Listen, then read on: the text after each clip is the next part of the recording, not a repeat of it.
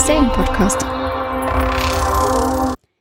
Ja, hallo und herzlich willkommen bei einer neuen Folge des Game of Thrones Podcasts der Monowelle Filme und Serien. Wir sind in einer langen Nacht angekommen und wir haben viel Zeit zum Reden und natürlich begrüße ich dafür den Jan an meiner Seite. Wobei es war die erste große lange Folge Game of Thrones. Jetzt wir sind bei fast anderthalb Stunden angekommen. Lange Nacht, ja, es passt. Das ist vielleicht auch so ein bisschen das, was der Folge das Genick bricht. Darauf kommen wir dann später. Nur ein bisschen Foreshadowing. Mir kommt es auch gerade wie lange Nacht vor, weil in äh, Wien ist es gerade wieder sehr kalt. Äh, der Winter ist offenbar auch da und die lange Nacht auch, weil es war den ganzen Tag sehr dunkel. Ich wollte gerade sagen, der Nachtkönig ist hier auch eingetroffen. Ja, ähm, wir haben versprochen in der letzten Folge, dass wir einen kleinen Nachtrag zur Episode machen, nämlich den deutschen Titel nachliefern wollen. Ja, der ist leider sehr unspektakulär. Wir hatten ja A Night of the Seven Kingdoms und ja, auf Deutsch auch einfach nur ein Ritter der sieben Königslande, also kein Raum für irgendwas. Da war einfach die 1 zu 1 Übersetzung, aber das ist ja eh auch ganz okay, so würde ich sagen. Ja, wir haben in der Zwischenzeit ja auch die englische Variante gesehen. Dort hattest du es dann sehr klar auch drinnen, wer The Knight of the Seven Kingdoms also ist, weil da haben sie es ja mehrere Male dann auch direkt, nachdem sie zum Ritter geschlagen wurde, Brian konstantiert mit The Knight of the Seven Kingdoms und dann haben sie alle wieder wiederholt. Das ist auch die Frage, die wir uns da nach der deutschen Folge noch gestellt haben. Wer ist das? Ist mittlerweile sehr klar, es ist Brian und damit ist die Sache auch erledigt. Gut, das war ja für uns Gott sei Dank auch schon ziemlich eindeutig. Aber ja, war auf jeden Fall sehr schön gelöst und in dem Moment natürlich dann auch ein sehr, sehr passender Titel, das muss ich so sagen mal. Ähm, ja, bevor wir wieder anfangen mit der Besprechung, würde ich sagen, machen wir wieder die Eckdaten zu dem Ganzen. Ja, Regie führt Miguel Sapochnik, der hat einige Sachen gemacht, unter anderem Dr. House, Fringe, ähm, und so weiter und so weiter und so weiter. Er hat auch einige Folgen schon für Game of Thrones gemacht. Er hat auch den Emmy bekommen für die beste Regie in einer Dramaserie. Konkret war das die Folge mit äh, Die Schlacht der Bastarde. Dort hat er die beste Regie bekommen. Ja, das war eine ziemlich bestialische Serie, was ich mich, äh, Folge, was ich mich so erinnern kann, aber da natürlich, muss ich mal sagen, zu Recht dann so ein Preis auch. Ja, Länge haben wir eh schon gesagt, es war die erste große lange Folge. Wir sind bei 82 Minuten. Wir werden immer länger und länger werden jetzt Richtung hinten raus. Hier hat man sich jetzt aber eben sehr viel Zeit gelassen für, tja, das, was unausweichlich war. Wir haben den Namen der Folge noch gar nicht gesagt. Sie heißt The Long Nights, die lange Nacht eben, das hatten wir schon, ne? Aber auf Deutsch ist momentan mal der gerüchtete Name. Wir nehmen heute wieder Montag auf, die Schlacht um Winterfell. Und das war ja auch das, was uns schon klar war. Diese Episode ist All Out War das passt auch ganz gut. Ich glaube, das ist All Out Wars aus ähm, The Walking Dead. Und so ein bisschen wie Walking Dead kam mir diese Folge auch vor, muss ich sagen. Ja, das stimmt allerdings. Genau, länger hast du schon genannt und natürlich muss sich jetzt keiner fürchten. Also 82 Minuten hoffe ich mal, brauchen wir nicht. ja, wir haben wieder nur den einen Handlungsort Winterfell und dementsprechend machen wir das wie beim letzten Mal. Wir teilen das alles so ein bisschen in Szenen auf. Und dementsprechend fange ich gleich an. Natürlich sehen wir vor dem Angriff der Weißen Wanderer, der jetzt direkt bevorsteht, wie die letzten Kämpfer ihre Stellung einnehmen. Unter ihnen eben auch Brienne, Jamie, Podrick und Tormund. Sowie ähm, Sam, der ja eigentlich in die Krypta geschickt wurde, aber jetzt doch Stellung aufnimmt. Sansa und Arya beobachten das Ganze von der Mauer aus und ja, sehen halt, wie ihre ganzen Kämpfer dort unten Aufstellung nehmen. Wir sehen Jora und Geist, die quasi in der ersten Reihe bei den Dothraki mitstehen, als sich plötzlich ein einzelner Reiter nähert. Also jetzt nicht, wie man annehmen könnte, vielleicht Nachtkönig, das wäre ja auch ein zu schönes und leichtes Ziel, sondern wir haben Melisandre, die anreitet und ähm, vor Jora zum Stehen kommt und ihn schließlich auffordert, dass sie, dass er den Dothraki mitteilen möchte, sie sollen ihre Schwerter erheben. Der schaut natürlich nicht zu Unrecht sehr skeptisch, befolgt diesen Befehl mehr oder minder dann jedoch und sie nimmt dann jedenfalls eins dieser Schwerter, murmelt dann mal wieder so einen ihrer Sprüche und alle Schwerter entflammen der Reihe nach. Ähm, sieht natürlich sehr beeindruckend aus und ja, muss man sagen, brennende Schwerter in dem Fall natürlich auch ähm, sehr effektiv und auch effektvoll. Danach reitet sie zur Burg ein, wo sie schon gleich von Davos empfangen wird. Der hatte ja zuletzt noch gesagt, er möge ihr nie wieder unter die Augen kommen, so in etwa. Und bevor er jedoch etwas tun kann, sagt sie ihm schon, dass sie den Morgen sowieso nicht überlebt und es somit keinen Grund gibt, dass er sie jetzt töten müsste. Ja, es ist die lange Nacht. Wie praktisch, dass man jetzt so schwertartige Fackeln in der Hand hat oder umgekehrt. Die Dothraki stürmen los. Alles ein sehr effektvolles Bild, weil natürlich sehr viel Licht plötzlich im Dunkeln. Sie stürmen los auf die feindliche, ja, Angriffslinie, die dürfte offenbar stehen. Die Dothraki brechen aber quasi aus und stürmen los in Richtung der potenziellen Angreifer. Das Ganze ist dann auch filmisch sehr schön gelöst. Wir sehen nämlich auch Danny und John, wie sie offenbar irgendwie in der Nähe auf einer Klippe auf ihren beiden Drachen sitzen und das Schauspiel verfolgen. Man sieht natürlich die Leute nicht, weil klar, es ist dunkel, aber man sieht natürlich ihre Schwerter in der Hand. Ein sehr schönes Bild, das sich hier bietet. Die Dothraki sind nicht alleine. Der, der Anführer der Dothraki ist natürlich wieder unser lieber Jorah.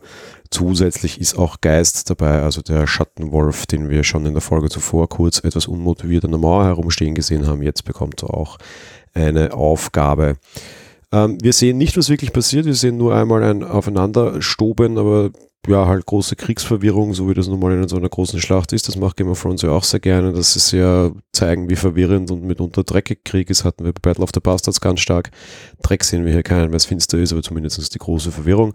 Und dann sehen wir nur aus, das, aus, der, aus der Ferne, wie äh, im wahrsten Sinne des Wortes die Lichter ausgehen, also offenbar die Dothraki, die Träger der brennenden Schwerter, äußerst schnell abgeschnetzelt werden und die ganze Sache ist wieder vorbei. Jorah kommt zurück, ich glaube, wo er Geist sehen wir nicht, also den, den Schattenwolf sehen wir nicht, ne? Nein, der kommt nicht zurück, also ich würde sagen, er ist leider Opfer der Untoten geworden. Ja, daraufhin beschließt Danny natürlich auch wieder eine mehr oder minder Kurzschlusshandlung und beschließt quasi in die Schlacht eingreifen zu wollen, um ihren Leuten zu helfen. Nach wie vor wissen wir nicht, wo der Night King ist und wie wir allerdings aus der letzten Staffel wissen. Der Night King hat böse Speere und ist in der Lage, Drachen zu töten. Das bedeutet, im Zweifelsfall sind diese beiden Drachen äh, freiwillig, wenn man so möchte, aber wir wissen eben nicht, wo der Night King unterwegs ist. Ja, nach dem ersten Aufeinanderstoben kommt dann auch tatsächlich die Armee der Untoten auf Winterfell zu und überrennt dann dort im Endeffekt einfach so ziemlich alles, was dort ist. Grauer Wurm und die Unbefleckten sind dort offenbar ganz vorne dabei, ebenso auch Brian und Jamie, die sich in den Kampf stürzen. Äh, am Ende erscheint aber alles sofort einfach aussichtslos. Also nicht nur wie dort schnell die Lichtlein ausgingen, sieht es auch so aus, als würden die Menschen an der Verteidigungslinie von Winterfell fallen, wie die fliegen. In dem Moment greifen dann aber Danny und John ein und greifen einfach diese Angriffslinien quasi an und äh, zertrennen diese mit äh, Drachenfeuer halt wieder, wie wir das schon so häufig gesehen haben, zuletzt bei den Lannisters, soweit ich weiß. Äh, ja, auch die geraten dann allerdings in Probleme, weil irgendwie zieht dann ein sehr magisch wirkender großer Schnee, Nebel, sonst was Sturm auf. Das heißt, die Sicht wird ihnen auch noch genommen, was gerade, wenn man mit einem Affenzahn mit Drachen über das Schlachtfeld fliegt, natürlich nicht die allerbeste Geschichte ist, weil dementsprechend sie haben keine Sicht mehr. Ja, schön, wie du das vorher gesagt hast, äh, dass die Nacht sie verschlingt und alles dunkel ist und so. Ich musste da schön an den Spruch von der Melisandre mal denken. Die Nacht ist dunkel und voller Schrecken haben wir hier quasi eins zu eins. Ja, generell ist es mit der Nacht halt auch so eine Sache. Ähm, dieses, die, das dann auch noch zusätzlich dieses Nebelding da aufzieht, ja, also das ist natürlich auch einfach unheimlich schön gelöst, ja. Also im Endeffekt, diese, diese Überlegenheit, die Dane die ganze Zeit spürt, das ist das, was ich eigentlich hinaus will, ja, die ist halt einfach wirklich nichts wert, ja. Das ist halt so, sie, sie war es gewohnt, gegen Menschen zu kämpfen. Sie hat sich einmal schon den, die, die Birne richtig blutig geschlagen gegen die White Walker und auch gegen den Night King und diesmal ist sie halt ähnlich kopflos wieder unterwegs, ja. Und sie ist halt einfach so, tja, so ein Schneesturm und dann so, so ein riesengroßer Drache ist halt dann doch wieder relativ nutzlos, ne? Na gut, ich sag mal so zu ihrer Verteidigung, den Schneesturm, der kam ja erst auf, das konntest du jetzt nicht kommen sehen. Und sonst war grundsätzlich ihr Eingreifen ja ganz gut, weil ja die anderen sonst tatsächlich überrollt worden wären. Also das fand ich jetzt gar nicht mal so blöd. Und zum ersten Mal hat man zumindest gesehen, dass dann die Untoten ein bisschen ausgedünnt wurden, die Reihen da. Also ich würde das jetzt gar nicht mal so blöd empfinden. Ja, was wir aber auch von Hause schon gesehen haben, und das ist auch was, worauf ich nachher dann noch in der Kritik später stärker zu sprechen kommen mag, ab Minute zwei in dieser Folge siehst du, es ist aussichtslos. Ja, das stimmt. Also diese Hoffnungslosigkeit und so, die ist schon echt stark zu spüren. Also auch wenn sie da mit den Drachen drüber donnern und damit natürlich das Schlachtfeld erstmalig sehr stark illuminieren quasi und du sehr viel siehst, siehst du halt einfach auch, dass irgendwie, weiß ich was, gefühlt die, die Angriffslinie der Menschen irgendwie drei Zentimeter breit ist im Bildschirm und die der, ich sage jetzt einfach Zombies, weil so fühlt sich die Folge an, halt einfach irgendwie 30. Ja. Und einfach, wenn einer fällt, treten nicht zwei nach, so in Herr der Ringe das beschrieben ist, sondern irgendwie 20. Ja es ist halt, ja, du, du siehst von Hause, dass das alles irgendwie relativ zwecklos ist. Ja, wir haben, glaube ich, auch dieses komplette Ausmaß der Untoten ja auch nie wirklich gesehen oder kannst du auch nicht wirklich sehen, wenn da irgendwie auf dem Weg noch welche eingesammelt werden. Aber eben, wie du schon sagst, gefühlt, gefühlt sogar 1 zu 100, würde ich jetzt sagen. ja, im Endeffekt haben wir diese Aussichtslosigkeit auch so ein bisschen auf der Mauer, wo Aya und Sansa stehen. Und weil die Kämpfe andauern und es eben so aussichtslos scheint, schickt Aya dann Sansa auch äh, in die Krypta, gibt ihr vorher noch einen Drachenglasdolch ähm, und sagt zu ihr, dass sie hier oben eh nichts mehr ausrichten kann. Und während Sansa noch meint, von wegen, ja, sie hatte sowas noch nie benutzt, kommt der Spruch, den wir schon ganz am Anfang mal von John zu Aya hatten, von wegen, ähm, durchstich sie mit dem spitzen Ende. Das fand ich sehr, sehr charmant. So ein bisschen dieses Aufgreifen vom Anfang haben wir hier also auch wieder ein bisschen drin. Ja, generell die letzten drei Folgen, da kann man da jetzt gleich mit annehmen, Fanservice, Fanservice, Fanservice. Beziehungsweise Fanservice ist vielleicht sogar ein bisschen falsch oder zu boshaft. Es ist halt einfach sehr viel Callback-Zeugs dabei am Anfang. Für die, die es jetzt irgendwie jetzt erst einsteigen und den Rest nicht gesehen haben, ist es halt wurscht. Aber für die, die es gesehen haben, ist es schon ein leichtes Schmunzeln. Es ist nicht absichtlich und nicht gezwungen. Sie machen das recht schlau und auch gerade die Szene hat mir sehr gut gefallen, weil es einfach sehr charmant und einfach gelöst ist, aber trotzdem funktioniert. Genau, also im Endeffekt, ja, vielleicht würde ich jetzt gar nicht mal sagen, wer jetzt erst einsteigt, weil ich glaube, wenn man das andere nicht gesehen hat, kann man das hier nicht verstehen. Aber man muss zumindest das schon so ein bisschen Intus haben, damit man sich noch an solche Sprüche erinnert, würde ich behaupten. Ja, ähm, jedenfalls äh, geht Sansa dann tatsächlich in die Krypta hinunter und hat einen so hoffnungslosen Gesichtsausdruck, dass wir sehen, dass Tyrion, der da unten steht und sie anschaut, wie sie reinkommt, er sich gleich weiter betrinkt und den nächsten Weinschlauch herausholt. Tja, ähm, ja, im Endeffekt haben wir dann direkt weiter die nächste Szene, wo Brienne und andere zum Rückzug aufrufen. Und während die Krieger in den Innenhof der Burg stürmen, schützen Grauer Wurm und die Unbefleckten diesen Rückzug, äh, ja, und andere verschießen brennende Pfeile quasi von der Mauer, endlich quasi was Logisches und Gutes. So rettet zum Beispiel Aya auch dem Hund das Leben, der gerade von einem Untoten sonst angegriffen worden wäre oder sogar getötet worden wäre. Eigentlich ist die Taktik, die sie jetzt angehen, nämlich das, was sie mal vorhatten mit den Drachen, diese Gräben anzünden. Das ist ja ganz gut und schlau, weil, wie wir wissen, das Feuer tötet ja die äh, Untoten sonst. Nur durch diesen blöden Schneesturm, den wir jetzt haben, sehen Danny und John natürlich überhaupt nichts. Die fliegen nach wie vor irgendwie so ein bisschen ziellos da im Schneesturm herum, äh, schießen sich fast gegenseitig ab. Und so beschließen die anderen, dass sie das jetzt selber anzünden müssen. Jedoch genau durch diesen Winter und Schneesturm schaffen sie es nicht. Melisandre tritt dann im Endeffekt äh, bewacht von den äh, Unbefleckten vor die Tore, wird von ihnen flankiert und geschützt, während sie ihre Feuergebete aufsagt. Und ja, es, man sieht auch bei ihr die Angst, weil es erst so ausschaut, als würde sie es gar nicht so richtig schaffen. Und gerade im letzten Moment würde ich jetzt mal so sagen, so richtig, ähm, gerade so eine Sekunde bevor auch sie irgendwie angegriffen wird, flammen die Gräben auf und die Untoten bleiben bewegungslos dahinter stehen auf der anderen Seite. Sehr schönes Bild weil ich, ich will so jetzt mal einmal herausstreichen, du hattest so wenige, aber dann wirklich sehr, sehr, sehr schöne, wirklich wahnsinnig gute Serien. Einerseits A, wie sie es gespielt hat, aber andererseits auch B, einfach dieses Bild, das kann man, glaube ich, einfach rausschneiden und als Wallpaper nehmen.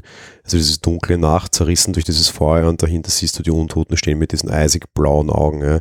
Also diese Lied von Eisenfeuer-Geschichte, das wäre wieder so ein Symbolbild für diese ganze, ganze Angelegenheit. Ja. Sehr schön gelöst, natürlich auch sehr interessant und das war so mein erster Haha-Moment, dass die nicht da einfach blind reinrennen, so wie sie sich erwartet hatten, sondern einfach vor dem Ding stehen bleiben und warten, was natürlich so eine gewisse Horrorstimmung aus, auslöst, finde ich. So dieses, dieses, dieses dunkelgrau, ne? weil eben, okay, wir können jetzt halt auch nichts tun und wir sind eingekesselt und schön, dass die Feuer brennen, aber im Endeffekt geholfen hat ihnen das in dem Moment nicht wirklich viel. Ja, ja ich würde schon fast sagen, es ist schon intelligent, dass sie quasi warten und mal schauen, was jetzt weiter vorgeht. Und was ich auch sehr schön fand, war, dass äh, dieser Feuerspruch oder dieses Feuergebet eben auch nicht gleich funktioniert hat, im Gegensatz zu dem Moment, wo sie die Dothraki-Schwerter entzündet hat, da hat sie, glaube ich, einen Spruch einmal aufgesagt. Und hier in diesem Moment, in dem Schneesturm, hat sie es also bestimmt vier, fünf Mal aufgesagt und man hat wirklich schon gesehen, dass auch ihre Augen sich geweitet haben vor Angst, so in etwa. Ja, was man auch nochmal groß unterstreichen muss, Melisandre saves the day ist schon praktisch, wenn man so ein, ein lebendiges Feuerzeug bei sich hat, weil die ganz großen, tollen Drachen versagt haben. Ja. Das ist nämlich auch, war für mich ein sehr schönes Sinnbild von wegen, so eine kleine, unter Anführungsstrichen, Frau hilft und die zwei großen Drachen sind völlig hilflos. Ja. Naja, im Endeffekt sind da die Reiter hilflos, weil sie in dem Schneesturm gefangen sind. Der Drache selbst ja wahrscheinlich nicht, aber wie sollen die noch was sehen? Naja, natürlich, ja. So, wir sind dann endlich wieder, also wir sind dann endlich, weil wir haben ja angekündigt, dass es ein sehr wichtiger Ort sein wird in der letzten Folge, bei den Männern im Götterhain. Das heißt, Bran wurde wieder mal irgendwo hingeschoben. Der arme Mensch wird die ganze Staffel schon irgendwo nur im Kreis spazieren geführt. Diesmal ja seinem Wunsch nach zufolge im Rollstuhl in den Götterhain. Unter die roten Bäume dort. Theon ist auch dabei, er und seine Männer wollen ihn ja beschützen. Dort kommt es dann wieder zu einer leicht ehrrührigen Szene, die angesichts des äh, wütenden Schlachtchaoses ein bisschen absurd wirkt. Auf der anderen Seite von dem kriegen die natürlich nicht mit, weil Theon entschuldigt sich für all seine Taten, das kann er ganz gut die letzten Staffeln, und Bran vergibt ihn, weil am Ende war all das dafür notwendig, damit er hier ist. Dramatische Pause zu Hause war also nicht so dieses typische, ja, alles, was, was äh, du getan hast, führt dich zu diesem Moment. Ja, schon, aber dieser Moment war jetzt nicht so, damit du für mich sterben kannst oder so, sondern eher einfach nur, hier bist du zu Hause. Damit war ich mit dieser Szene auch wieder sehr versöhnt, dass es nicht so dieses himmelschreiende Mist war, sondern einfach durchaus was Emotionales, nämlich eben dieses hier ist dein Zuhause und dieses ähm, der Figur Theon nochmal so ein bisschen diese Verordnung geben, die Sansa eben wesentlich emotionsstärker und für mich auch wesentlich emotionaler eh schon in der letzten Folge gegeben hat. Ja, anschließend sagt dann Bran allerdings, er müsse jetzt los. Wirkt für ihn etwas absurd, wenn ein, ein, ein, Rollstuhlfahrer, der selbst nicht mobil ist, sondern geführt werden muss, so er sagt. Ist aber, glaube ich, durchaus eine Paradoxie, die diese Serie immer wieder absichtlich bedienen möchte. Er muss nämlich insofern los, dass er sich den Geist von seinem Körper los, löst und sich in etwas hineinwagt. Wir wissen ja, er ist mehr oder minder Seelenwanderer und kann andere Körper übernehmen. Tja, 3, 2, 1, gut, kurzer Cut, kurzer Black. Die große Frage ist, aha, wo hinein denn? Der Drache, der Neidkönig, wir hatten da schon ganz viele Theorien, auch hier in diesem Podcast. Da gibt es wirklich viele große, wahnsinnig tolle Ziele. Wun Wun muss auch irgendwo dabei sein, so ein Riese wäre nicht unpraktisch. Nein, er entscheidet sich für Raben. Mhm. Ja gut, so ein riesengroßes Rudel Raben, das irgendwelche anderen angreift, hat man auch schon gesehen, ist vielleicht auch nicht so unpraktisch. Nee, er geht auf eine eigentlich komplett sinnlose Erkundungsmission, weil er fliegt mit diesen Raben in der Gegend herum und sucht den Night King. Den finden wir dann auch, sehen, dass er auf dem Maisdrachen sitzt und können dann halt doch nichts tun. Der nimmt die Anwesenheit von Bran auch wieder wahr, aber am Ende ist es halt aus erster Sicht mal relativ nutzlos, mehr oder minder, weil ja, jetzt wissen wir halt, wo er ist, aber er kann sie auch keinem anderen mitteilen und ja, wie auch immer. Der äh, Night King selbst äh, reitet dann quasi auf seinem Eisdrachen, da wissen wir jetzt endlich, dass er drauf sitzt, äh, irgendwo in der Gegend herum und offenbar über das Schlachtfeld drüber, also er gibt sich auch mal aus seinen Schatten heraus, sieht, dass dort seine Truppe vor den Flammen steht. Offenbar war das allerdings auch das, was er ihnen angeordnet hatte. Wir sehen nämlich sehr, sehr, sehr stark, dass er sie sogar einzeln befehligen kann er analysiert offenbar die, die Situation. Er hat durchaus sehr viel Personal oder sagen wir mal einfach Material und beschließt, dass er dort einfach reihenweise wenige dieser, dieser Walker, also der, der Zombies, hineinwandern lässt, damit sie diese brennenden Balustraden abdecken mit ihren Körpern. Daraufhin können die anderen natürlich auch drüber äh, gehen quasi und haben so eine menschliche, eine Zombiebrücke gebaut, damit die anderen Zombies safe das Feuer passieren können. Für mich sehr überraschend an der Geschichte, es war eine sehr ruhige, sehr konstantierte Aktion. Also diese Walker sind dann anscheinend sehr, sehr, sehr einzeln steuerbar und es ist nicht ein großer Schwarm und erst die Schwarmintelligenz, sondern kann auch einzeln zugreifen, offenbar. Auf der anderen Seite fand ich die Szene auch sehr schön, weil du immer wieder Schnitte auf die Gesichter an der Mauer befindlichen Leute gesehen hast und gesehen hast, so dieses Oh Mist, ja. Also bei allen so dieses blanke Entsetzen, dass ihre super tolle Idee halt auch eigentlich relativ easy überwindbar ist, wenn sie jetzt echt ein Riesenproblem haben. Ja, und dieses Riesenproblem rollt direkt auf die Mauer zu. Die Massen der Untoten erobern natürlich die Mauern und klimmen da hinauf. Ähm, die Leute, die dort oben stehen und die Mauern verteidigen, haben quasi keine Chance. Sie dringen Winterfell ein. Der Hund, der, ähm, also der, der Bluthund, der ja quasi auch immer ein furchtloser Kämpfer war, ist angesichts der Flammen, die teilweise vom Drachenfeuer, teilweise noch von brennenden Schwertern irgendwo herumwüten, in Schockstarre fängt sich jedoch wieder, als er Arya wie wild kämpfen sieht. War auch irgendwie so emotionsmäßig, fand ich eine sehr nette Szene, auch wenn sie nur ganz kurz war. Ja, wird hier von dem, von dem anderen mit dem Feuerschwert, ich weiß nicht, wie der heißt, weil er ist einfach Random Nummer 17 von der Mauer für mich, sorry für alle, die jetzt Fan von ihm sind, auch darauf hingewiesen und er sagt, wozu soll ich kämpfen, ja. Also der Bluthund zu Recht, ja. Ich meine, das Söldner, was machst du hier, ja? Du weißt, dass du stirbst und der ist der Einzige, der tatsächlich sagt, das ist alles chancenlos, ja. Der hat keine, keine große Verpflichtung für irgendwas. Dem ist es egal. In dem Moment ist es eher so, ja, alles ist besser als der Tod, ich, ich sollte hier vielleicht weg. Hm? Äh, total legitime Reaktion. Und der sagt mir dann, naja, schau, und deutet halt Richtung Aria, die irgendwo gerade irgendwelche Dächer herumrutscht, blöd, ja. Also blöd, die flüchtet gerade, ja, also ist alles gut gemacht. Und dann plötzlich einfach so, okay, Gedanken weg und rennt los. Also du hast doch etwas, was dir wichtig ist. In dem Fall halt einfach, ja, die kleine Aria. Total schön gemacht. Das sind diese wenigen emotionalen Momente, die diese Folge dann doch mitten in dem Krieg drinnen hat, die wirklich gut funktionieren für mich. Ja, vor allen Dingen, nachdem sie ihn vorher ja von der Mauer noch beim Rückzug auch gerettet hat. Also die zwei haben schon eine ganz, ganz interessante emotionale Beziehung, sage ich mal so. Dementsprechend sehr schön. Ähm, ja, während natürlich die Mauern eingenommen werden, werden auch die Tore von Winterfell inzwischen eingerissen, denn der untote Riese trifft ein. Lyanna Mormont, die dabei weggeschleudert wird, greift den Riesen an und obwohl dieser sie packen kann und auch im Endeffekt leider zu drückt, schafft sie es noch wirklich wortwörtlich im letzten Atemzug, ihm ihren Drachenglas durch ins Auge zu rammen und tötet so den großen Riesen. Das kleine Mädchen, das den Riesen tötet, auch äh, charmant, klingt blöd in dieser Situation, aber dieser Gegensatz war natürlich interessant. Naja, David gegen Goliath in einer gewissen Form, ne? Das ist tatsächlich in diese, ich glaube, dass es absichtlich in diese Richtung angespielt wird, dass quasi die kleinste Person auf dem Schlachtfeld tatsächlich die größte Person auf dem Schlachtfeld umbringt, ja. Ja, dem, dem auf jeden Fall ein schönes Bild, ja. Ähm, ich fand dieses, auch das nämlich emotional wahnsinnig wichtig, weil ich, ich kritisiere immer, dass du halt so dieses, das Dreckige des Kriegs nicht siehst, ja, beziehungsweise nicht nur das Dreckige, sondern halt auch irgendwie so diese Ungerechtigkeit des Krieges und eben Frauen, Kinder und so weiter und so weiter, ja. Und so die kleinen Schicksale. Wir haben bis zu diesem Zeitpunkt irgendwie tausende Leute sterben sehen, ja. Das ist einfach völlig wurscht, ja. Bei Star Trek würde man jetzt Red Shirt sagen, das ist nicht mal so, das ist einfach nur Kanonenfutter, das ist völlig egal, ja. Die für irgendeinen Krieg kämpfen, denen bisher zumindest wurscht war, ja. Da geht es okay um, um Leben gegen Tod, das ist relativ vernünftige Motivation. Und da stirbt halt das erste Mal so ein richtig, unter Anführungsstrichen, so ein Herrscher, der aber dann tatsächlich auch so agiert. Ja. Das ist ein kleines Mädchen, völlig gefangen in irgendwelchen Wirren. Ja. Die, die wäre nicht so, weißt du, ich meine, die ist, die ist komplett außer ihres Alters, weil sie einfach in eine Rolle hineingepresst wurde.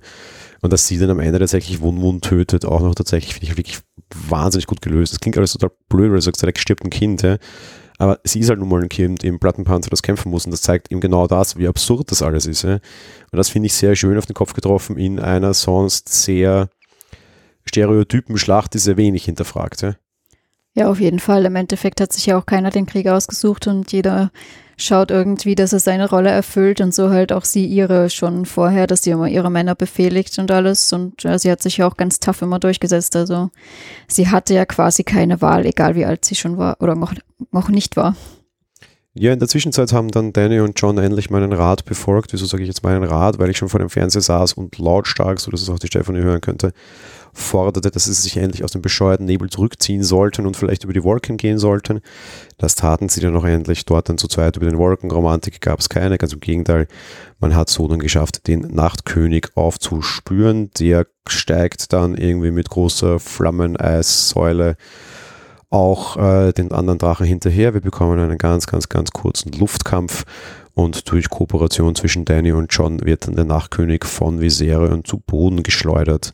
Wer jetzt glaubt, dass der den Fall nicht überlebt, tja, hm, hat er nicht, der war vorher schon tot, aber er ist halt noch nachher hin weiterhin normal tot, also macht einfach weiter. Und Danny entschließt sich dann, wie ihre meisten Probleme mit dem Wort Drakaris zu lösen, was eben bedeutet, dass ein Drache anfängt Feuer zu speien. Sie verbrutzelt den Nachtkönig komplett und die ganze Folge ist vorbei und alles war schön.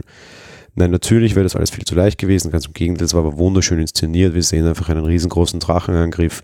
Das ganze Gebiet ist mit Feuer eingedeckt, das Feuer geht langsam aus, der Night King steht da und sieht mit genau der gleichen unerschrockenen, trotzigen Miene drein wie vorher. Danny äh, relativ ängstlich, äh, ungewöhnlich für sie, ergreift dann die Flucht, relativ unmotiviert in der Flucht, schmeißt er ihr nochmal so einen Speer hinterher. Und tja, das war's dann.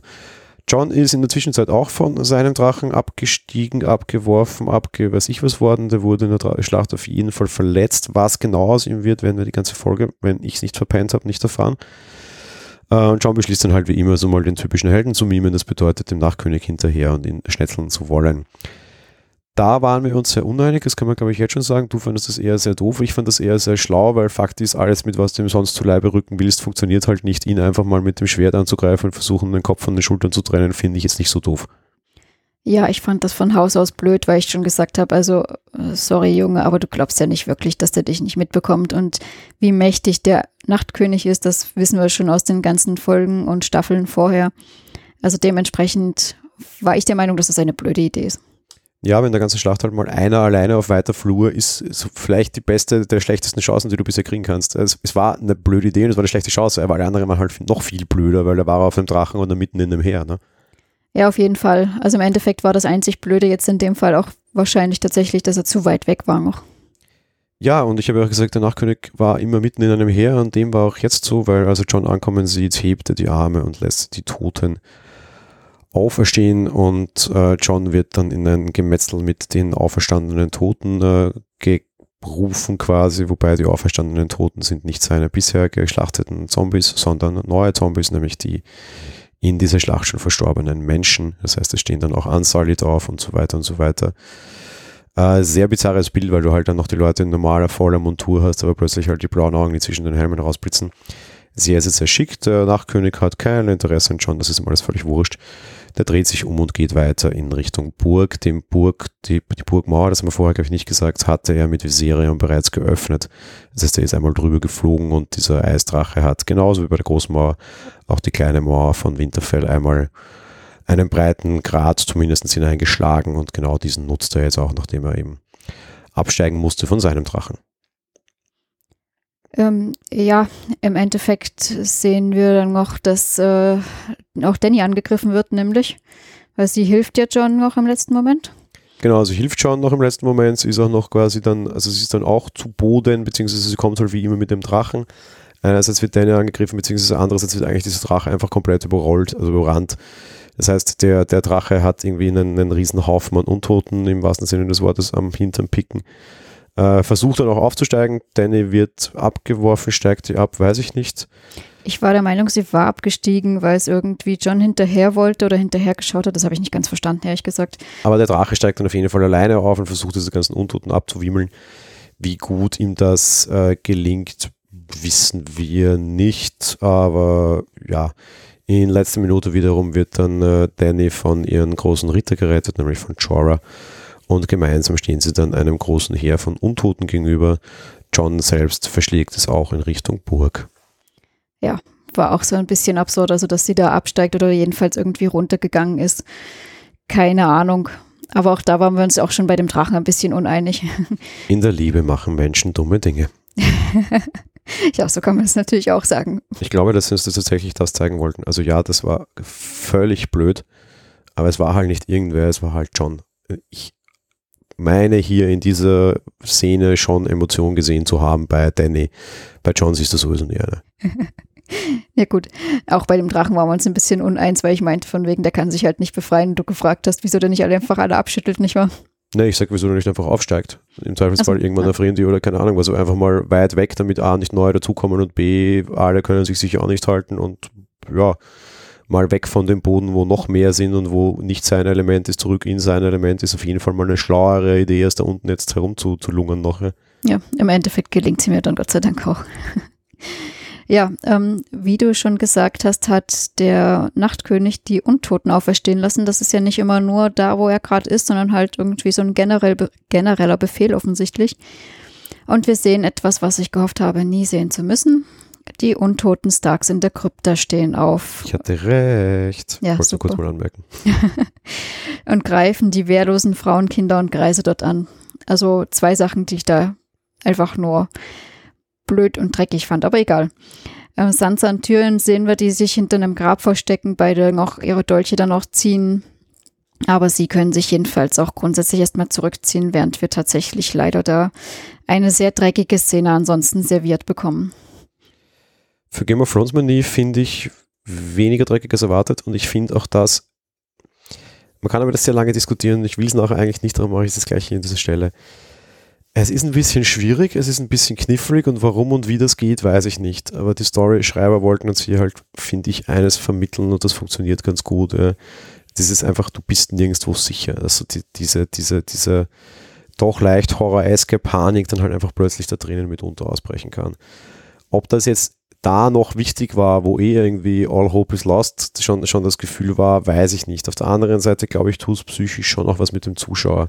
Eben auf der einen Seite, weil du bist nirgends so sicher, auf der anderen Seite, weil es hier jetzt plötzlich mal ganz krass gegen Frauen und Kinder geht. Ich habe mich die ganze Folge ab Minute 1 gefragt, ob wir sowas sehen werden, weil es ein, ein großer Tabubruch ist. Und sie machen ihn. sie machen ihn nicht so schlimm und so blutig und so dramatisch, finde ich, wie sonst, aber sie machen ihn. Und auch es das ist ja eh dunkel. schlecht. Es ist ja eh dunkel. Ja, das finde ich aber auch gut. Ich musste das nicht im Detail sehen, aber dass ich tatsächlich mal einfach in so einer Folge auch sehe, was mit Frauen und Kindern tatsächlich passiert, ja. Und damit meine ich jetzt nicht irgendwie Morden, Vergewaltigung und Co., was wir immer schon hatten, sondern dass auch einfach die geschnetzelt werden. Und das ist völlig bescheuert, ist die nicht zu beschützen, ja. Ähm, ich fand schon gut. Es, es war ein Tabubruch und Game of Thrones ist gut in Tabubrüchen, darum finde ich sowas per se in Ordnung. Storytechnisch, schreiberisch war es jetzt nicht ideal, aber ich akzeptiere es für das, was sie uns, glaube ich, zeigen wollten. Na, also mal abgesehen davon, dass ich schon in der letzten Folge gemeint habe, dass das eigentlich nicht gehen dürfte mit diesen äh, Starks da aus den Gräbern heraus, fand ich es aber auch so doof. Ich fand, ich fand selbst doof, dass auch dieses äh, alle, es gibt keine Hoffnung mehr, auch, auch, auch dafür fand ich es doof, weil man hat schon gesehen, wie alle überrollt werden, wie die den Hof einnehmen, wie die in der Bibliothek herumschleichen, weiß, was weiß ich nicht. Und im Zweifelsfall, wenn wirklich alles, äh, da hast du auch schon keine Hoffnung mehr, weil dann kommen die nämlich einfach durch von vorne da in die Krypta rein, da brauchst du nicht von hinten das auch noch. Also das war so oder so schon keine Hoffnung mehr. Dementsprechend fand ich das eigentlich eins zu viel.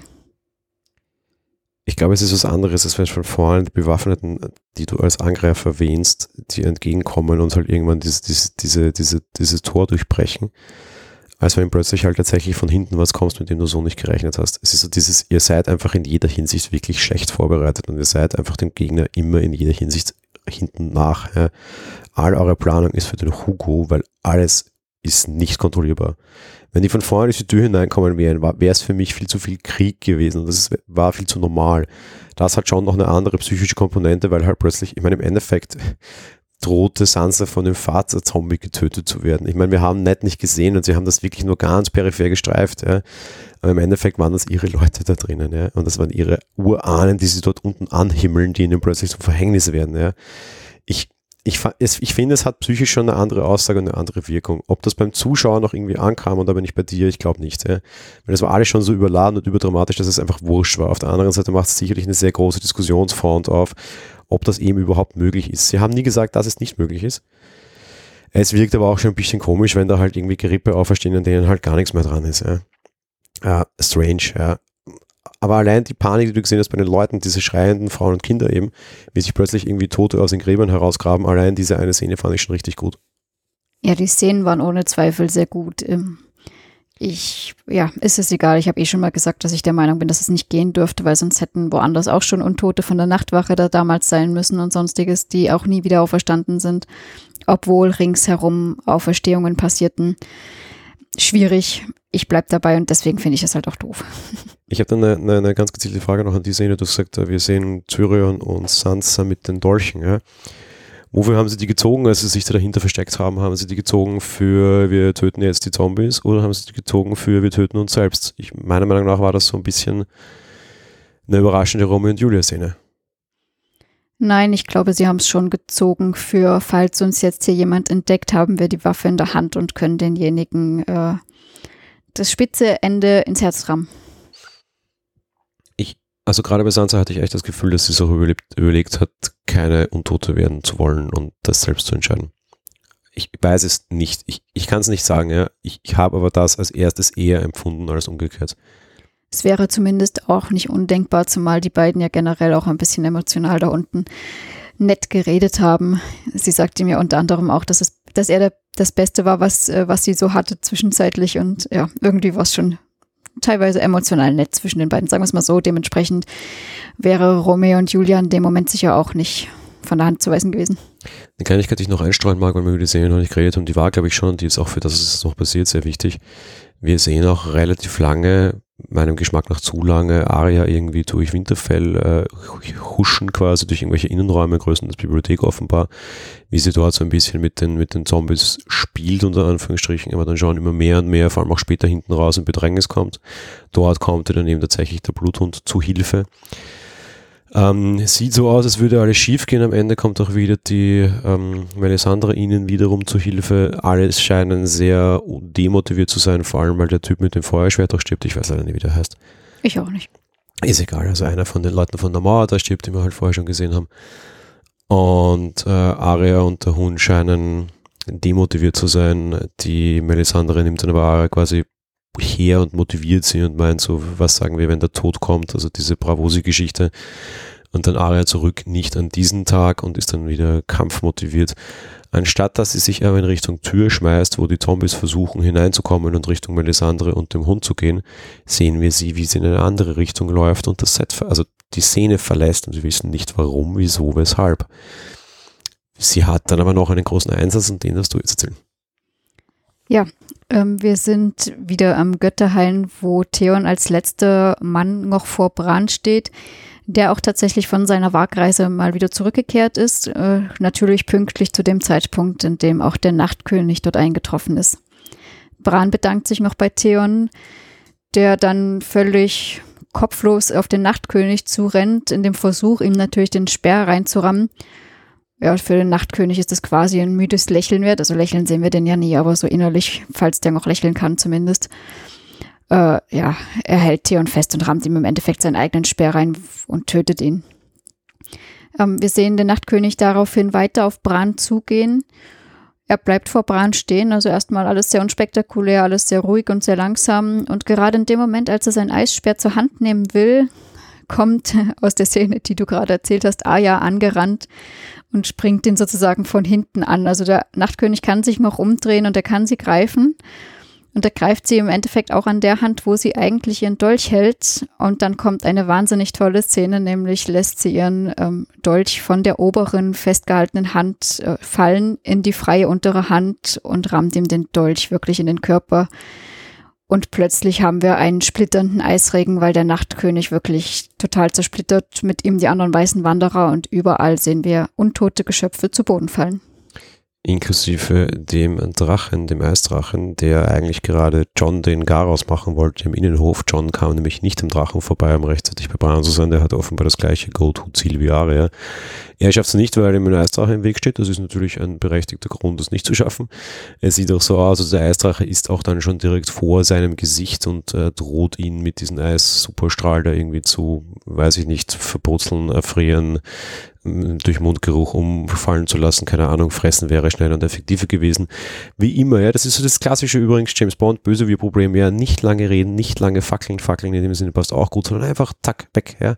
Nee, war zu langsam und da sein Chef oder Herrchen, je nachdem wie man das nennen will, halt eben von Ara gemeuchelt wurde, fällt dann auch dieser Eisdrache mehr oder minder in sich zusammen. Der war auch schon eh mehr oder minder Gerippe.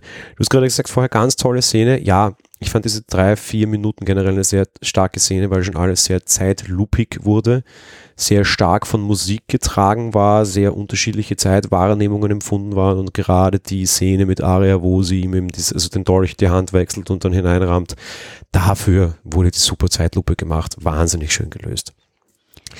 Ja, der Krieg ist vorbei, mehr oder minder, und kam ähnlich schnell wie zu, zu Ende, wie er begonnen hatte. Wir haben dann auch nochmal einen Schwenk aufs Schlachtfeld. Jorah hat Danny offenbar mit allem, was er hatte, bis zuletzt verteidigt. Das ist genau der Punkt mit allem, was er hatte, nämlich am Ende auch mit seinem Leben. Jorah bricht am Ende des Kriegs mehr oder minder, also er dürfte es noch erlebt haben, aber so, ja, frei nach dem Motto, okay, ist vorbei, danke, ich darf dann mal sterben. Bricht zusammen und ist tot. Danny ist sehr ähm, traurig natürlich und beugt sich auch über die Leiche. Und ihr gleich tut es wesentlich beeindruckender dann auch ihr Drache, der kommt darüber, beugt sich auch runter und senkt, legt dann quasi nochmal den Flügel über alle und deckt so ein bisschen den Mantel des Schweigens über die Szene, beziehungsweise verschert eine ein bisschen Privatsphäre. Sehr einfache, aber schöne emotionale Szene. Zweite schöne emotionale Szene, ich sagte sofort, dass das vorbei war. Und was ist mit Melisandre? Ja, ich habe die Antwort sofort bekommen. Wir sehen sie, wie sie die Burg verlässt, am Weg nach draußen ihre Halskette abstreift mit diesem roten Juwel, das ein bisschen glüht. Als es in den Schnee wirft, geht das Licht aus. Wir sehen sie ebenfalls, wie sie einen Umhang auszieht. Das haben wir ja sehr häufig in dieser ganzen Serie gesehen. Diesmal nur, aber sehr lapidar von hinten, ohne großartige Nacktheitsszenen, das wurde uns überraschenderweise in dieser Folge eigentlich erspart, weil damit haben sie ihre Quote nicht erfüllt. Wir hatten eine, eine Folge ohne Brüste und ohne männliche Geschlechtsteile. Das heißt drum, wir sehen Melisandre rauswandern getragen von trauriger Musik und wir sehen, wie sie im Schnee dann mehr oder minder vergeht. Also wir sehen, dass sie einerseits A, älter wird, in, in, quasi mit jedem Schritt und dann halt irgendwann einfach leblos nackt im Schnee zusammenbricht. Und auch um Melisandre war es das, warum und wie auch immer. Fakt ist, es ist vorbei und Melisandre ist tot. Blackout und das war's. Interessant auch für diese Folge. Ich hätte sehr damit gerechnet, dass sie, wie sie sonst sehr häufig tun, Blackout machen und dann nur die Credits Musik loszeigen. Etwas, was, was Game of Thrones sehr stark oft macht und gut kann und mehr oder minder geprägt hat. Dem war nicht so. Es kam dann doch kurz Musik. Es war nur ein kurzes Breakout. Wir haben dann die Credits wieder unter Musik gezeigt, wenn auch unter trauriger. Das war's mit der Folge. Das war's mit dem Nachkönig. Tja, war dann doch sehr einfach. Ja, irgendwie schon. Und im Endeffekt, dass Melisandre so altert, ja, wir haben es im Endeffekt schon mal gesehen in irgendeiner Folge, wo sie John, glaube ich, wiederbelebt hatte auf der schwarzen Feste, hat sie auch schon mal ihre, ihr Alter gezeigt, sagen wir es mal so. Ich glaube, da war John ziemlich erschrocken. Und jetzt mit dem Amulett, das sie ablegt, äh, ist halt auch der Zauber erloschen. Also das fand ich ganz gut gemacht. Ja, aber sie legt es ja freiwillig ab. Ich habe so ein bisschen eher so in Richtung diese Luke Skywalker-Geschichte gesehen, aber ich habe mich jetzt wirklich wahnsinnig angestrengt und jetzt reicht es halt auch. Ja, ich habe das so empfunden, wie sie es auch dem einen Typen, ich glaube Barrett war das, den wir da vorhin überlegt haben, wie er heißt, aber es ist egal. Barrett und Darian, genau, ja. Ähm, dem sie auch sagte, du hast deinen Zweck erfüllt, so nach dem Motto oder irgendwie so in der Richtung. Und sie hat jetzt halt auch ihren Zweck erfüllt, ähm, Nachtkönig besiegt, passt. Genau, das war ja der Typ, der tausende Mal auferstanden ist, so gefühlt. Und sie dann irgendwie gesagt hat, ja, jetzt hat er seinen Zweck erfüllt und er wird nicht mehr auferstehen. Und du meinst, sie hat quasi auch einen Zweck erfüllt und geht. Genau, ja, so hätte ich das gesehen. Ja, aber auf jeden Fall ein versöhnliches Ende auch mit dem Charakter, kann man jetzt nicht sagen. Ja, ja auch wenn er zwischenzeitlich echt nervig war, aber dieses, diese Staffel, äh, diese Folge jetzt, ja, sehr gut. Ja, vor allem, wie ich vorher schon sagte, Save the Day. Also ohne die wäre das vielleicht auch anders ausgegangen. Ja. Auf jeden Fall. Also sie hat hier einige Schlüsselmomente. Allein Motivation, Feuer und ja, also ja, ich bin da völlig bei dir. Sie rettet im Endeffekt mehr oder weniger den Kampf. Ja, ähm, wenn wir schon so schön im Reden sind, würde ich sagen, machen wir mit äh, Spekulation weiter, sofern wir denn noch was zum Spekulieren haben. Und ja, im Endeffekt hatten wir jetzt den großen Kampf. Ich weiß nicht, Spekulationen, die es jetzt noch geben kann, ist eigentlich, welche großen Figuren äh, überleben noch äh, und wie werden die sterben, die nicht überleben. Ja, es ist schwierig, mal abgesehen davon, dass wir das schon in der Nachschau gemacht haben zur, äh, zum vorigen alles oder zur Vorschau für diese Folge eher, äh, für diese Staffelbesprechung, ist es eher so, dass wir jetzt meiner Meinung nach, ja, ich weiß nicht, also ich tue mir sowieso immer schwer mit Spekulieren. Das Einzige, was ich immer noch hoffe, ist dann im Endeffekt äh, die Cersei-Geschichte, die wir auch schon gesagt haben. Da bleibe ich dabei und hoffe, dass da die Melisandre recht hatte mit ihrer Prophezeiung äh, wo wir diesen Prinzen, diese Prinzengeschichte hatten, der sein Schwert durch die Brust der Geliebten stechen muss, damit sein Schwert alles äh, zerstören kann. Wobei mir gerade, wenn ich das erzähle, kommt, das ist jetzt Schwachsinn. Das kann gar nicht mehr gehen. Aber ich hoffe trotzdem, dass Jamie seine Schwester umbringt. Wieso kann das nicht mehr gehen? Naja, weil ähm, in dieser Prophezeiung hieß es, dass der Winter mit dieser Waffe besiegt wird. Und um diese Waffe zu aktivieren, musste dieser auferstandene Prinz äh, seine Waffe ins Herz seiner Geliebten sprechen. Aber der Winter ist besiegt. Dementsprechend ist die Prophezeiung jetzt hinfällig. Ja, das ist die große Frage. Ähm, man kann sich jetzt natürlich hinstellen und sagen, dass es nicht mehr wirklich viel zu spekulieren gibt. Was mich sehr stark interessiert und ich mag diese Viecher normalerweise nicht sehr, weil sie mir bis zu sehr her zu viel Screentime genommen haben und zu übermächtig waren. Die große Frage ist natürlich auch, was mit Johns Drachen jetzt passiert ist. Was ich mich auf der anderen Seite aber auch frage, mir war das jetzt alles ein bisschen zu leicht. Hat sich der Night King wirklich so einfach besiegen lassen? Ist es wirklich vorbei? Ist es wirklich Friede vor der Eierkuchen? Vielleicht ja doch nicht. Äh, keine Ahnung, ich habe jetzt keine konkreten Ideen und ich glaube schon, dass es das war, einfach weil wir nur noch drei Folgen hatten, das Ding jetzt irgendwann vorbei sein muss. Aber ein bisschen too easy war es mir dann doch. Vielleicht kommt da doch noch irgendwie die eine oder andere Kleinigkeit. Ja. Am Ende bleibt für mich dann aber auch noch tatsächlich die Frage offen. Es hat die ganze Zeit geheißen, es werden fünf Charaktere überleben. Wir haben alle damit gerechnet, dass in dieser Schlacht sehr viele Leute sterben und vor allem auch mal irgendwie ein großer Name mal sich verabschiedet. Ja. Ich meine, es waren schon Charaktere dabei. Ja, ist irgendwie Jorah ist natürlich sehr traurig, dann meinetwegen auch die kleine Königin da gut, dann irgendwie ähm, Barrick und Darian passt schon, ja, aber so die Big Names waren da jetzt nicht dabei. Ich hätte schon, weiß ich, ich hätte zum Beispiel relativ stark darauf gewettet, dass Sansa wird in Jordan gehen muss, sah kurzfristig auch so aus, sah bei jedem irgendwie in dieser Folge kurzfristig so aus, aber am Ende war es relativ, das klingt jetzt sehr schlimm nach so einer großen Schlacht, ja. aber für so das große Big Picture war es relativ konsequenzlos alles miteinander. Ja. Und von den großen Namen ist irgendwie keiner so wirklich weg, äh, von denen, die zumindest irgendwie Thronanspruch hat. Es sind hochrangige Diener verstorben, aber es sind keine hochrangigen Anführer verstorben, abgesehen von der einen kleinen Königin, die auch nicht viel mitzureden hat, weil die hatte nur irgendwie ein paar Leute, die zwar kämpfen können wie für zehn, aber ja, die, das war kein großes Haus. Alles traurig und alles Ding. Ich will jetzt nicht kleiner aber es waren, also mir, mir, mir ist ein bisschen zu wenig gestorben in dieser Folge, vor allem wenn es am Ende nur noch fünf sein sollen. Wo sollen die jetzt dann wie die fliegen und vor allem weshalb bis zum Ende fallen? Die große Frage ist auch, wie sie diese fünf quasi charakterisiert werden oder zählt da, weiß ich was, Varys eh nur halb, weil er äh, kein männliches Gemächt mehr hat. So, jetzt habe ich endlich den Ernüchungwitz in der Folge gemacht, weil den gab es nämlich auch nicht in der Folge. Der war normalerweise auch quotenmäßig immer dabei. Jetzt habe ich ihn gemacht, weil er in der Folge nicht war. Nee, Spaß beiseite, aber vielleicht zählen einfach nicht die, die eh nur große Charaktere und vielleicht, weiß ich nicht, das ist auch alles nur Quatsch und am Ende überleben eh alle und keine Ahnung. Für mich ist, ist, wie das Ganze jetzt laufen wird, eigentlich relativ klar. Ich bin mir sehr sicher, dass wir nächste Folge dann das große Aufräumen sehen, äh, quasi so ein bisschen den Osterputz und äh, halt dann noch die eine oder andere sehr traurige, sehr dramatische Szene. Zusätzlich, wenn wir halt das große Drama zwischen Danny und John haben, das jetzt halt auch irgendwie kommen muss, das wurde jetzt quasi von der Schlacht einfach unterbrochen. Ach, wie blöd, wenn man nicht fertig reden kann, aber dieses Gespräch werden sie noch zu führen haben, wie das weitergeht. In der fünften Folge wird es dann groß gegen die Golden Company gehen und in der letzten Folge werden wir dann sehen, wie der Thron von Königsmund eingenommen wird. Cersei stirbt irgendwann Ende fünfte, Anfang sechste, meine Meinung. Äh, es gibt noch sehr viele Charaktere, die Cersei am Ende killen könnten. Ich würde auch hoffen, es ist Jamie und damit meine ich Jamie im Original und nicht Jamie in der Faceless Man äh, Aria Edition.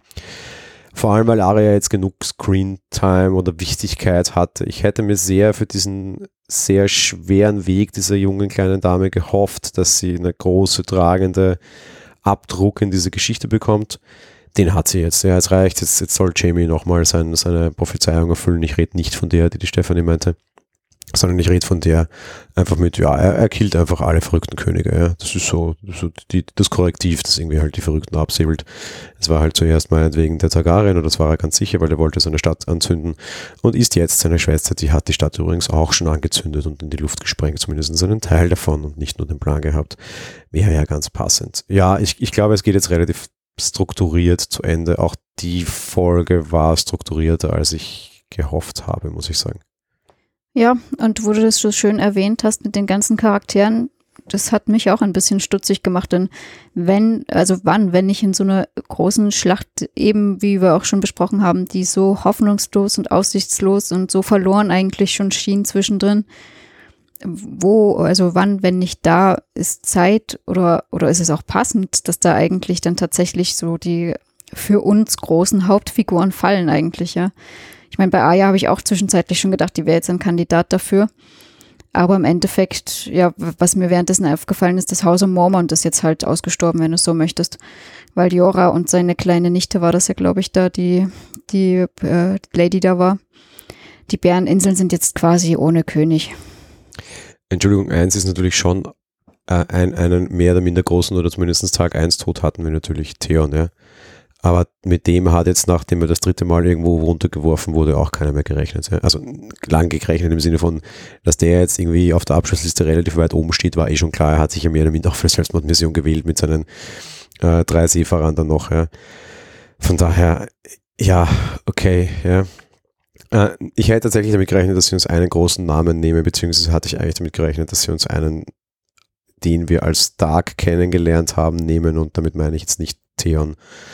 Also entweder einer der Mädels oder meinetwegen vielleicht, dann wäre ich sehr schockiert gewesen, weil für möglich hätte ich es auch gehalten, John.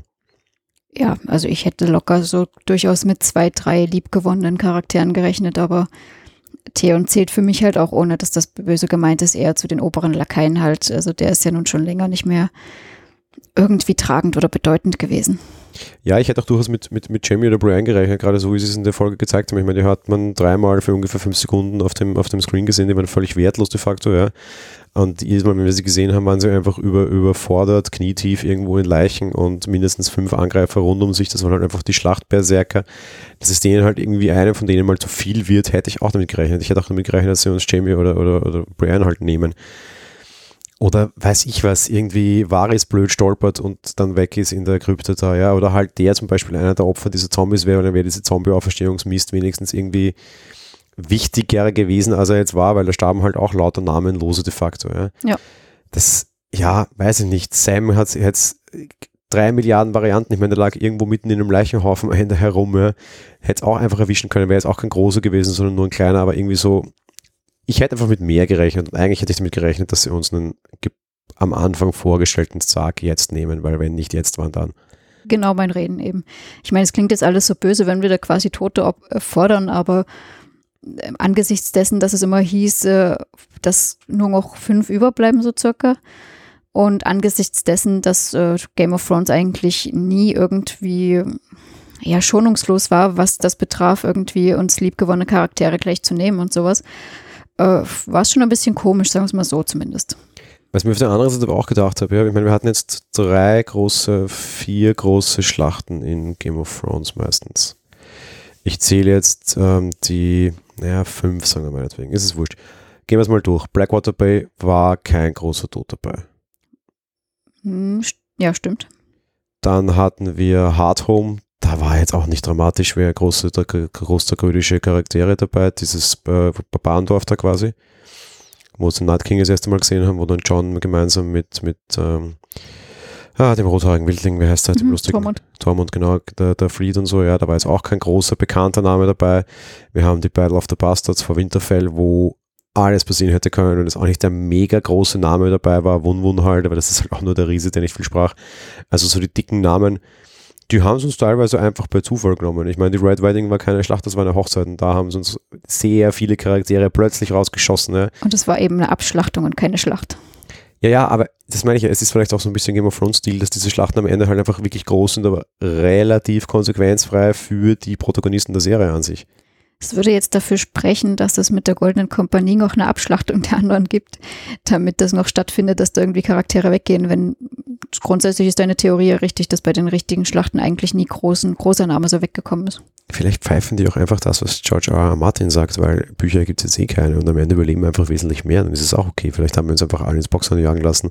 Und das ist so der große Mittelfinger, den das Game of Thrones schon die ganze Zeit zeigen will, von wegen, haha, ihr wart immer am Holzweg. Ich meine, wir hatten das ja schon, die, die, die Drehen-Szenen, die nie in, in, den, in, die, in die Geschichte hineinkommen die spoilern, sie versuchen, also sie sagen, man könnte sich jetzt spoilern, machen es dann aber doch nicht. Da gab es ja auch vor der letzten Staffel diese große Ankündigung mit, hier erfährst du alles Spoiler und dann war es eben auch so ein Nasedreh-Zeig-Video, ja. Vielleicht ist das einfach alles, das die große Rache an den Deppen, die sich da so viel auf das einlassen. Am Ende überleben eh alle und das ist Friede vor der Eierkuchen, ja. Maybe. Das wäre zwar grundsätzlich irgendwie nett, aber auf der anderen Seite muss ich sagen, entsteht so solche Situationen, wo ich dann denke, okay, irgendwie war jetzt kaum was los in der Schlacht, auch wenn da natürlich viele umgekommen sind. Das ist halt irgendwie so das große Ding. Das wäre dann jetzt schon zu sehr Fazit, aber generell so, es gab Erwartungshaltungen, die diese Serie auch absichtlich in dem, was sie onscreen gezeigt hat, produziert hat. Und am Ende war alles dann halt doch so ein bisschen viel zu leicht. Ja. Genau. Na gut, also wir nehmen das Fazit ja schon fast vorweg. Dementsprechend würde ich mal sagen, brechen wir das kurz ab und machen die Charaktere wie üblich noch. Ja, die haben wir jetzt eh schon auch sehr gut durcherzählt. Das passt ja auch ganz gut. Welche Charaktere waren gut, welche waren schlecht, unsere Top und Flops. Genau. Möchtest du gleich anfangen? Ähm, ja, meine Tops, ich habe es vorher schon sehr stark durchscheinen lassen. Melisandre, die Rolle in dieser Folge war wahnsinnig gut, auch zusätzlich noch hinterher geworfen ein wahnsinnig guter schauspielerischer Einsatz dieser, dieser Darstellerin. Ähm, würdiges Ende für einen Charakter, der mir immer sehr gut gefiel und sehr, sehr zwiespältig war. Da jetzt kriegt er ein, ein würdiges Ende zumindest. Ich fand klar Aria sehr stark. Ich fand sehr stark, dass sie nicht, weil sie jetzt den Nachkönig getötet hat und ich bin jetzt Team Aria und hole meine Fanwimpel raus und meine Cheerleader-Dinge, sondern was ich an dieser Folge sehr schön fand, ist, dass sie einen, einen, eine sehr schnelle, einfache Heldenreise durchgemacht hat im Unterschied zu allen anderen Charakteren. Das heißt zuerst dieses War und drauf und Bogen und Mauer kämpfen und ich bin übermächtig und äh, was tot ist, kann nicht sterben, was nicht ihr Haus wäre, aber der Spruch wird zu ihr wahnsinnig gut passen um am Ende dann doch irgendwie komisch unter Bücherregalen äh, krabbeln zu müssen, weil wir tatsächlich offenbar Angst haben und eine, eine unlösbare Situation sich herauskommt.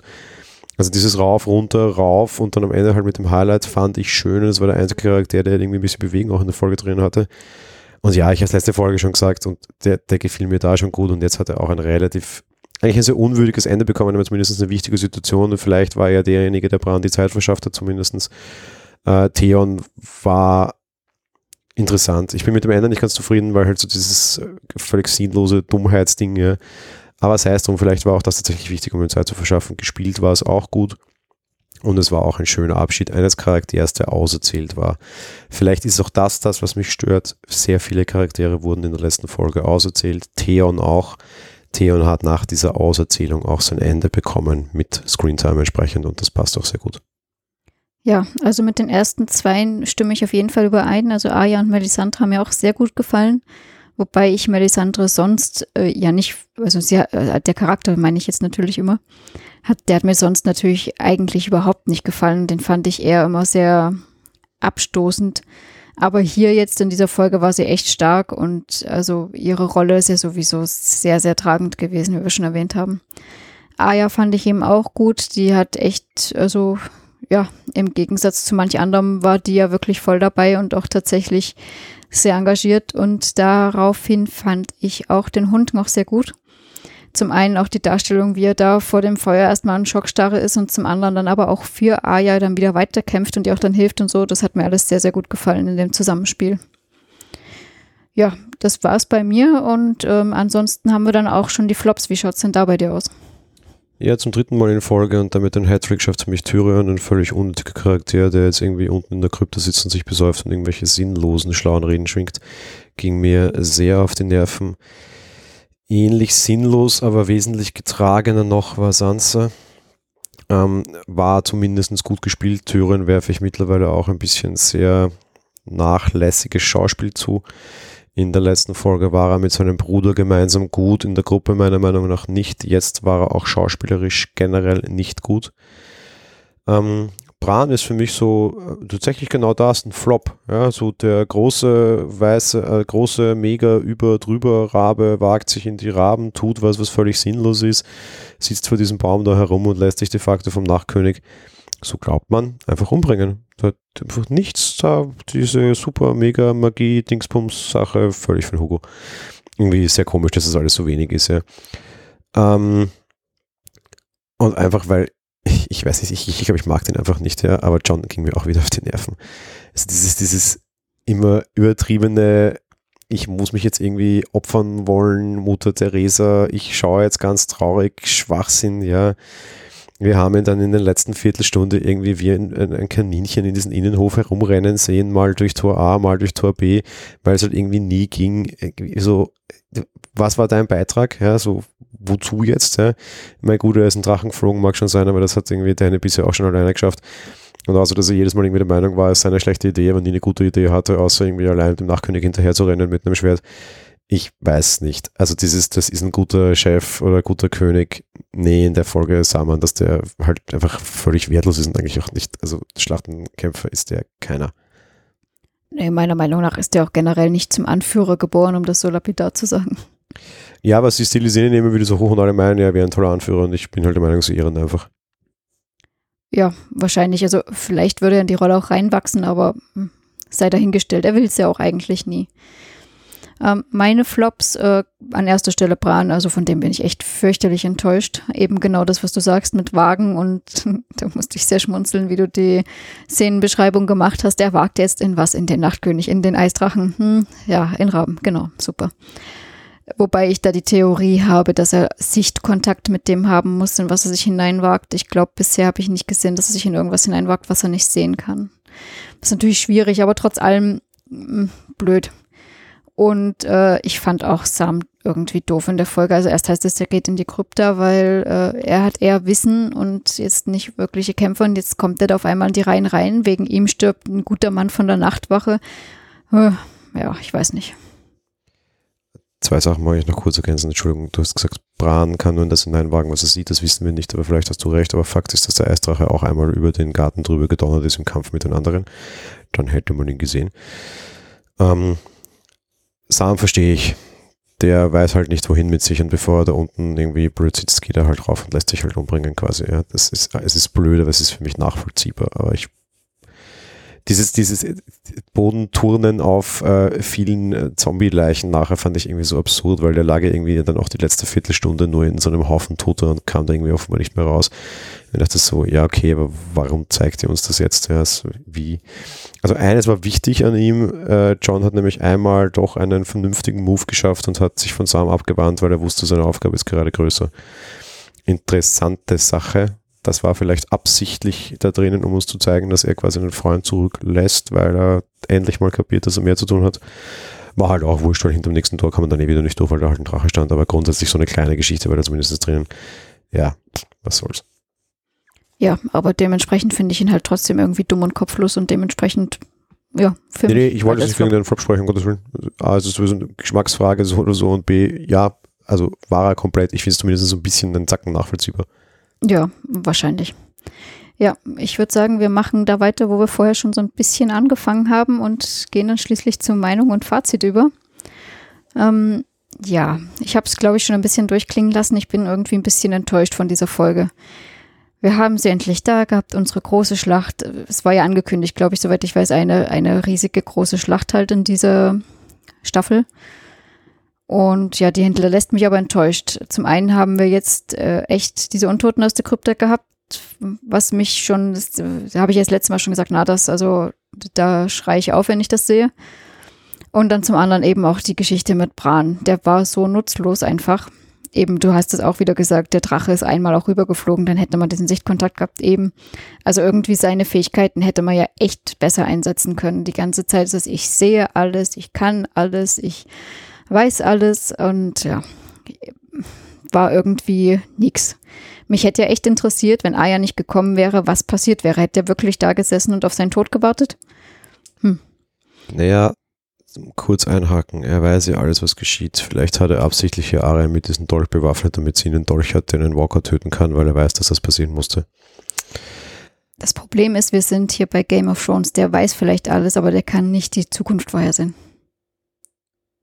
Ich bin mir schon recht sicher, dass er das kann. Glaube ich nicht. Aber ist ja auch wurscht. Also wenn er das kann, okay, dann hat er gesehen, vielleicht, dass Aya den Nachtkönig tötet, wenn er ihr den durchgibt. Okay, meinetwegen.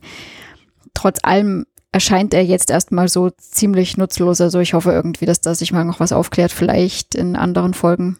Ja, vor allem, es war ja dann noch nicht mal der Dolch, den er gegeben hat, ne? Äh, doch, ich glaube schon. Ähm, ich habe auch erst gedacht, dass sie ihren valyrischen der Sansa gegeben hat, aber ich glaube, äh, im Nachhinein, sie hat der Sansa nur einen normalen Drachenglas durchgegeben. Ja, ist am Ende auch wurscht. Eben, es ist egal. Es haben beide einen Dolch gehabt, zumindest mit dem man äh, weiße Wanderer, Tote und Nachtkönige töten kann. Ähm, die Schlacht selbst fand ich grundsätzlich schon gut inszeniert. Also das war allein der Anfang mit den brennenden Schwertern und dass die dann plötzlich ausgehen, die Lichter ausgelöscht werden es war schon alles ganz gut gemacht, wenn vielleicht auch nicht immer logisch, wie zum Beispiel eben, dass da die Dothraki irgendwie kopflos losrennen, ohne dass man überhaupt schon mal was sieht. Trotz allem habe ich dann im Endeffekt aus dieser Folge jetzt keinen richtigen Baueffekt. Also wir haben andere Schlachten gesehen. Also es musste ja jetzt nicht irgendwie so grauenhaft sein wie die Bestel, äh, wie die, die, die Bastarde-Schlacht da. Aber zum Beispiel, wie wir das erste Mal hatten, dass Danny da mit ihrem Drachen auch angegriffen hat und die Dothraki da waren, ich glaube, das war die Schlacht vor den Toren von Rosenwasser, wenn ich mich recht erinnere, wo die da gerade die ganzen Nahrungsmittel und Vorräte nach äh, Königsmund schaffen wollten. Das zum Beispiel war eine viel schönere Schlacht und äh, die hat mich mit weitaus mehr Wow hinterlassen als das jetzt. Also es war eher so ein bisschen ja, fast unspektakulär. Ich meine, klar, die sind überrannt worden, aber das war eher so äh, die, die Untoten, die ja, wie du es auch immer schon gesagt hast, die Zombies kommen. Ja, gerade letzte Staffel hatten sie eigentlich keine großartigen Schlachten drinnen, aber zwei sehr gute Kämpfe in Anführungsstrichen, nämlich halt einmal diese Geschichte nach Rosengarten, was auch immer, kurz nachdem sie halt Lena äh, Tyrell, genau, mhm. da Jamie getötet hat oder töten ließ quasi. Auf der anderen Seite halt die Geschichte da in dieser Eishölle vor der Mauer halt, wo ihnen dann auch Visirien weggenommen wird. Ja. Die hat, diese Schlachten hatten alle zum Henker nochmal Konsequenzen, ja, und die waren kreativ gemacht, ja mit wahnsinnig hohen Schauwerten. Ich hatte in der letzten Staffel das Gefühl, dass sie so ein bisschen dieses, dieses, dieses das, das besser raus hatten. Das jetzt war halt doch wieder so ein riesengroßer Kampf. Und, ja, ja, eben. Riesengroßer Kampf und äh, was ich da vorher auch schon mal eingehakt habe, irgendwie, äh, ja, es erscheint konsequenzlos, was natürlich hart klingt, wenn wir da eine große Schlacht mit sehr vielen Toten haben, was wir spätestens dann sehen, wenn die ganzen Toten als Untote wieder auferstehen. und die ganzen Dothraki ja schon weg sind. Ja, das klingt blöd, aber ich meine, ich rede jetzt immer noch von den großen Charakteren, deren Story wir miterlebt haben und da passiert halt irgendwie nicht wirklich was. Und äh, das mit dem Nachtkönig ging mir im Endeffekt dann auch irgendwie zu unspektakulär. Wir haben da zwei ernsthafte Versuche irgendwie gerade mal gehabt äh, und der zweite sitzt und fertig. Ich meine, klar, anders hätte man den nicht töten können, weil der lässt immer Untote um sich herum auferstehen und ist immer geschützt, aber fand ich auch irgendwie komisch. Ja. Also im Endeffekt, sage ich mal so, mich hinterlässt das recht unzufrieden und derweil habe ich ziemlich Angst, dass der Rest der Staffel mich auch enttäuscht und ja, kann dazu eigentlich nicht wirklich mehr was sagen. Drei von fünf Sterne kriegt diese Folge nur von mir. Interessant. Ja, vor allem, dass du bei der ersten, glaube ich, tatsächlich mehr gegeben ja, hast. Vier. Die ähm, anderen zwei nur drei. Ja, komme ich, komme ich, komme ich äh, so nicht mit. Ähm, ja, äh, mein Fazit mehr oder minder, es wurde uns die größte Schlacht in Game of Thrones versprochen und das Versprechen wurde eingelöst. Was uns nicht versprochen wurde, war, dass das vernünftig ist. Ähm, nicht vernünftig im Sinne von der Handlung, sondern vernünftig im Sinne der Produktion. Generell versuchen Serien sich aktuell, auch wenn man über den Tellerrand hinausblickt, in Gigantismus. Wir haben das auch bei Discovery gesehen und dort die größte Raumschlacht aller Zeiten gesehen und da hier jetzt war es erheblich schwach gemacht und wirklich schlecht und im Endeffekt haben sie sich überhoben. Und das will ich ihnen vor allem ankreiden. Nämlich die wirklich schlechte, und über das haben wir bisher nicht geredet, technische Umsetzung. Am Ende hat das auch sehr große Teile des Schauwerts, aber auch der Stimmung zerstört. Diese Serie, also diese ganze Folge, die lange Nacht, war viel zu dunkel. Du hast nichts gesehen. Ich beschwere mich sonst gerne früh darüber, dass Dinge so dunkel sind. Im Vergleich dazu war das schwarz. Ja? Also bei allem, wo ich sonst schon sage, es ist zu dunkel, das, das wären die hellsten Aufnahmen aller Zeiten gewesen. Ja? Wenn du irgendwie einen, einen HDR-Fernseher jetzt hattest, wahrscheinlich, also so einen äh, OLED-Fernseher, der glaubt einfach, da ist nie was passiert und der dreht sich ab, weil er sein Bildschirm nie aufdrehen muss, weil die bei schwarz machen die aus. Ja? Nee, jetzt im Ernst, es war einfach wirklich schlecht produziert. Dann dazu einfach auch noch Nacht und Nebel. Es ist einfach wirklich keine gute Idee. Der Kampf zwischen den Drachen, du hast nicht gesehen, wer beißt da gerade wo in Richtung wen das war einfach blöd. Das, dieses Balls of War, also unten am Schlachtfeld, wenn einfach jeder gegen jeden rennt, das okay, meinetwegen, ja. Da hattest du null Überblick, noch weniger als Battle of the Bastards, wo ich es auch schon komisch fand. Aber dann auch einfach die Szenen, wo man, wo, wo man sehen hätte sollen. Eben zum Beispiel der Kampf der Drachen. Du hast nichts gesehen. Das ist eine wirklich ganz schlechte Idee. Und das war einfach technisch schlecht gemacht. Es tut mir sehr leid und das ist sehr schade. Na gut, ich sag mal so, da lag es jetzt, also bei den Drachen zumindest lag es bei mir nicht an dunkel, sondern einfach Drache ist Drache. Irgendwie großartig unterscheiden konntest du die, glaube ich, immer nur bei Tageslicht irgendwie. Und ja, dadurch, wenn du keinen Reiter drauf gesehen hast, dann wusstest du jetzt auch nicht, wer greift jetzt wen an und wer ist da gerade im Vorteil oder so. Ansonsten gebe ich dir recht, dass das halt alles wieder sehr, sehr dunkel und schwierig war. Besonders leid tun mir an dieser Stelle die Zuschauer aus Dreisat, an denen wir uns verabschieden müssen. Nein, Spaß ist anderes. Die Leute, die den Mist jetzt auf Sky sehen mussten, ja, weil Sky liefert ja dann auch noch in wirklich schlechter, runtergedampfter, pixeliger Qualität aus. Irgendwie hast du dann wahrscheinlich einen schwarzen und einen weißen Pixel, nämlich Nacht und Schneesturm. Das ist, es ist so schade, dass man sich sowas technisch so verjuckelt und das haben sie meiner Meinung nach hier jetzt wirklich komplett gemacht. Und das ist mal die große, große Kritik, dass es produktionstechnisch die klassisch normale Technik einfach nicht gereicht hat. Und das ärgert mich am meisten, weil das war nicht notwendig, das kannst du lösen.